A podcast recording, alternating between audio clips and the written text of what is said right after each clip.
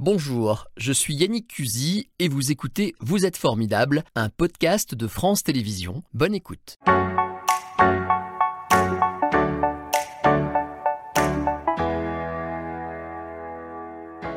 Bonjour Joseph Gorgoni. Bonjour. Vous êtes euh, voisin en fait, j'ai envie de vous dire euh, bienvenue le voisin, puisqu'on est en Auvergne-Rhône-Alpes, Oui. on a une frontière en commun. Ah bah oui, moi je suis de Genève, c'est vraiment pas loin, c'est à Voilà, une heure et demie de route. Vous venez souvent d'ailleurs en France? Bah oui, oui, je viens souvent à Paris. Alors, à- à- ah non, je viens pas faire des cours. Je sais pas, je pose la question. non, et pourtant, moi j'habite vraiment à la frontière, j'habite à Bardonnay, c'est vraiment à côté de Saint-Julien-en-Genevois. Ah, vous êtes vraiment mon voisin alors. Ah oui, oui, oui. Bah, oui. tant mieux. Euh, je viens souvent en France, oui, bien sûr. J'ai envie de vous poser une première question avant d'attaquer dans le dur, comme on dit. Comment ça va? Ben ça va, ça va bien, je suis assez content d'être là. Ouais C'est assez bien d'être à Lyon, euh, de- d'être dans ce théâtre magnifique et de jouer cette pièce euh, qui m'amuse beaucoup et qui amuse beaucoup les gens, donc je suis ravi. ouais. Bon, on reparlera. Je je vais poser cette question par hasard. Vous avez traversé des problèmes de santé énormes. Ah oui, Vous oui. êtes un- ce que j'appelle un survivant, un survivor. Ouais, j'ai de la chance. Et sans doute peut-être grâce à la scène, vous avez euh, un tonus d'enfer. On va partager euh, cette, cette joie de vivre que vous donnez sur scène. Moi, j'ai eu la chance de vous voir euh, pas plus tard qu'hier soir. Mhm. Et on a tous passé dans la salle un bon moment. Je pense que beaucoup de téléspectateurs qui étaient là hier soir sont là pour vous voir et vous découvrir plus amplement ce matin. La pièce s'appelle Un monde idéal. C'est en ce moment au théâtre Tête d'Or, c'est à Lyon. Mhm. Un beau théâtre où il se passe plein de bonnes choses. Vous êtes Marie-Thérèse, c'est votre C'est moi. personnage depuis 30 ans maintenant. Alors l'année prochaine, ça fera 30 ans. ouais. Incroyable. hein. Ouais, ouais. C'est peut-être l'occasion d'ailleurs de, de dire d'où. Alors Marie-Thérèse, je le précise pour les gens qui ne le savent pas, en Suisse, c'est une institution. Vous êtes une. Oui, alors en Suisse, c'est vrai que c'est c'est un personnage qui est très populaire. Ouais. Il y a même un, un- un square Marie-Thérèse Porcher à Ah oui Gland. Alors c'est ça existe vraiment. Oui, c'est-à-dire que quand j'étais à Paris en 98, 98, j'ai j'ai fait beaucoup de télé et toujours on me disait euh, Marie-Thérèse, d'où venez-vous? Je J'habite Gland. Alors le syndic de Gland nous a appelés euh, Ah ben, on a entendu les rires au moment. c'est bien pour synchronisé. nous dire on aimerait faire. Moi j'ai cru que c'était un gag, donc je dis ouais, c'est ça, bien sûr, je suis la reine d'Angleterre. Et du coup, ils ont fait un- il y a un square Marie-Thérèse Porcher à Gland qui a été inauguré avec. euh, C'est un vrai, euh, un personnage que vous entretenez euh, au point, de, comment dirais-je, de l'assumer. Je ne sais pas si c'est le bon mot, mais tout le temps. C'est-à-dire à la fin de la pièce, vous saluez en tant que Marie-Thérèse. Oui, oui, oui, parce que je pense vous avez que- habillé, coiffé et interprété. Mais oui, parce que je pense qu'elle se suffit elle-même. C'est-à-dire que, évidemment, moi, ça me fait plaisir quand on cite mon nom, mais le, le- le- Marie-Thérèse, elle existe. C'est-à-dire que pour les gens en Suisse, et un petit peu aussi à Paris, quand j'ai joué à Paris pendant longtemps, les gens ne la voient pas comme un travesti, en fait. Elle existe, Marie-Thérèse. C'est vraiment un personnage qui, qui existe, elle a une histoire et tout ça. Donc, moi, je m'efface derrière et ça me va très bien. Il n'y a pas de transition pendant le spectacle. Non. Vous arrivez en Marie-Thérèse. Oui, oui, oui. D'ailleurs, je peux le dire, vous arrivez parmi le public. Ouais, c'est ouais, assez surprenant. Oui, souvent, moi, j'aime bien faire ça. Ça vient parce que tu viens des gens, et du coup, euh, voilà, c'est c'est plus. Marie-Thérèse, c'est pas une star. Elle est. euh, Bon, là, en l'occurrence, je joue le rôle de Jeanne, qui est. Voilà, mais bon, c'est Marie-Thérèse, donc euh, ça a été écrit vraiment presque pour moi. Franchement, c'est. On va quand même le dire, la pièce, en fait, c'est un mariage dont vous, êtes vous avez la charge puisque vous êtes élu municipal, Voilà. adjoint au maire, on comprend ça comme Mère, ça. mais mère, non, la mère, mère de Saint-Julien Ah, maire, pardon, j'ai mal Mairesse, hier je sais pas comment on dit. euh, Ouais. Non, on dit maire. Oui, on dit, on- maintenant on dit mairesse. Voilà, voilà, est mairesse et elle marie sa fille. Donc vous êtes maire et maire, Voilà. puisque c'est votre fille qui se marie. Absolument, ma fille se marie. et au moment d'échanger les consentements, euh, le gendre, euh, avant de dire oui, dit alors non, j'aimerais quand même te poser une question. Si tu pouvais vivre dans un monde idéal, tu préférerais en gros euh, sauver Hitler ou Pasteur Voilà, en gros. Ouais, j'ai failli ça, vous ça la poser pour bah. Et moi je deviens, euh, genre, je dis bah, maintenant il faut, il faut que ça avance. Et, euh, voilà. Donc c'est très, très rigolo. C'est écrit par Sébastien Blanc et Nicolas Poiret, mis en scène par Bouvier. c'est un nom Et- célèbre. Poiret, c'est le fils de Jean Poiret, absolument. ouais, ouais. ouais. Et on sent d'ailleurs dans l'écriture qu'il y a, qu'il y a une. Ça a été filiation. écrit pour Marie-Thérèse. Alors, je ne sais pas si c'est écrit pour moi, en tout cas, je sais qu'ils y ont pensé. Et euh, c'est c'est pas du tout prétentieux ce que je veux dire, mais je pense que cette pièce-là, sans Marie-Thérèse, enfin, en tout cas, sans un personnage qui est un peu décalé, ça marcherait pas ça. très bien. Marie-Thérèse, en fait, est un. Alors, on va dire d'où vient le personnage. Effectivement, vous l'avez créé il y a 30 ans. Ouais. D'ailleurs, je crois que euh, c'est inspiré de votre grand-mère, c'est vrai ça? Oui, ma grand-mère, et puis euh, j'ai travaillé, moi, j'étais danseur dans une autre vie. J'ai fait Cats à Paris il y a très longtemps, On en en parle. 89. Et, euh, euh, pour payer mes cours de danse à l'époque, j'ai travaillé dans un bureau pendant des années en Suisse, dans une papeterie. Et ma chef de bureau, Madeleine Montou, qui n'est plus là maintenant, m'a beaucoup inspiré ce personnage-là aussi physiquement. Elle était un peu comme ça. Et puis ma grand-mère, oui, toutes les expressions, c'est dommage d'une si bonne viande, euh, tout- toutes ces choses euh, qui viennent de. j'ai passé beaucoup d'après-midi dans des tea rooms aussi, dans des salons de thé en Suisse. Pour a- écouter a- un peu. C'est quoi voilà. les secrets? Y, a, y Dans la voix, il y a une façon de se traîner sur certains mots. C'est ça le. Bah, votre- je sais pas, oui, on a, moi, franchement, c'est une voix que je fais depuis toujours parce que ma grand-mère, je l'ai toujours imitée parce qu'elle m'amusait beaucoup. Et quand j'étais danseur, j'étais engagé dans une- un spectacle qui s'appelait La Revue à Genève, où Pierre Naftul, avec qui j'ai travaillé, a créé ce personnage pendant depuis maintenant. On va en parler aussi. Euh, il a, euh, moi, je faisais cette voix comme ça pour faire rire mes copines danseuses euh, pendant les, les, les répétitions. Et Pierre Naftul, il dit Mais ça nous fait rire, il n'y a aucune raison que ça fasse pas rire les gens. On va faire un sketch. C'était le sketch des renseignements téléphoniques à l'époque, en 93. Et le personnage a tout de suite été euh, adopté par le public, c'était incroyable. Il y avait des gens de la télé qui étaient dans la salle, qui m'ont fait faire de la télé en Suisse. Moi, j'ai été un peu dépassé par tout ça. Je, moi, je me destinais pas du tout à ça. Moi, je voulais, j'étais danseur, je voulais chanter, moi.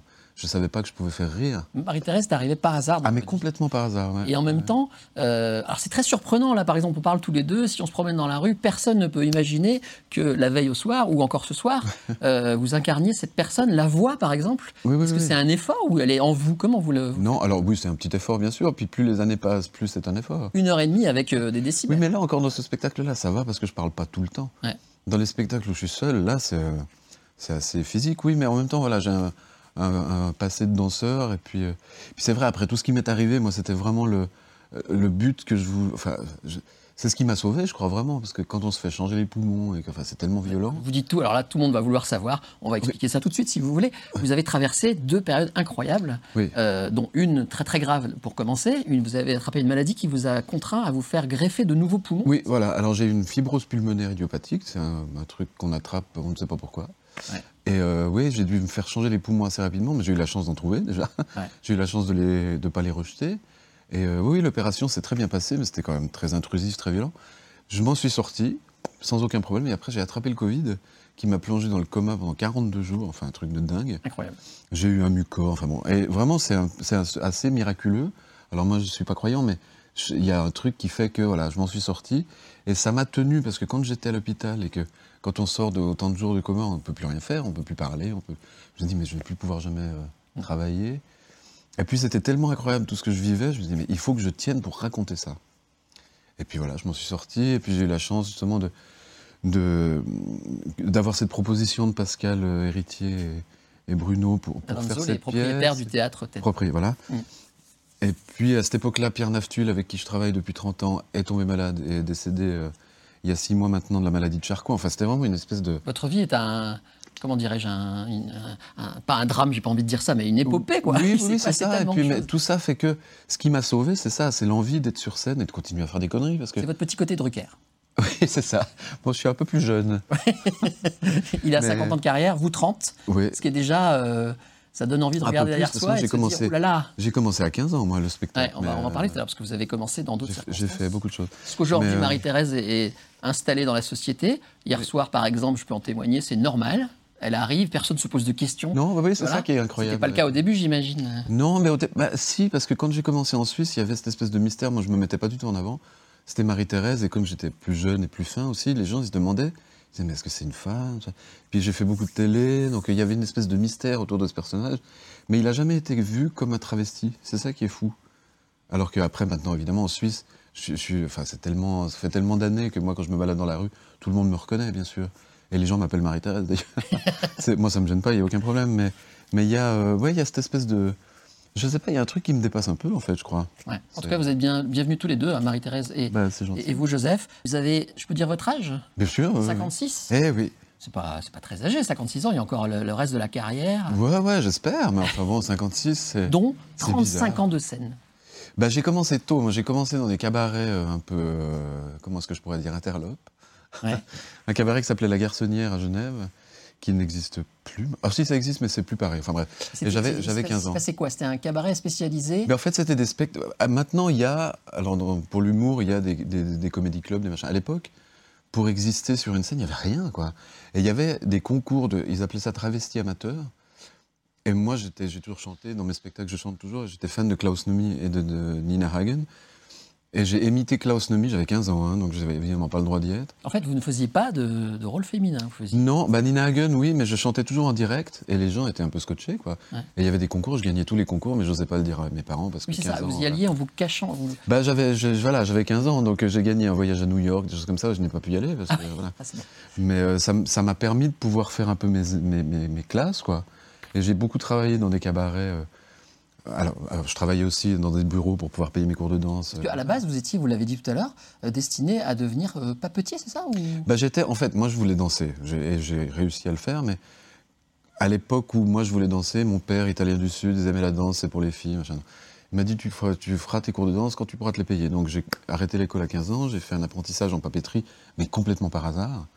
Ce qui m'a permis de gagner un petit peu de sous pour me payer mes, mes cours de danse. Et, Alors, avant de rejoindre euh, Katz, on va y venir, c'est là où vraiment vous commencez vraiment ce métier, on va dire. Ouais. Euh, vous avez une vie modeste. Vos- votre, votre papa, il est originaire d'Italie, je crois. de- oui, des pouilles, ouais, c'est ça ouais. Et euh, c'est même pas facile. J'ai cru comprendre qu'à l'époque, euh, les Italiens, c'était pas forcément euh, les, Ah bah en Suisse, c'était ah bah oui, mais comme en France, j'imagine. C'est-à-dire que dans les années 60, mon père est venu parce que voilà, il n'y avait pas de boulot chez eux. Et puis vraiment, oui, il les douchait, il les lavait comme des animaux, quoi.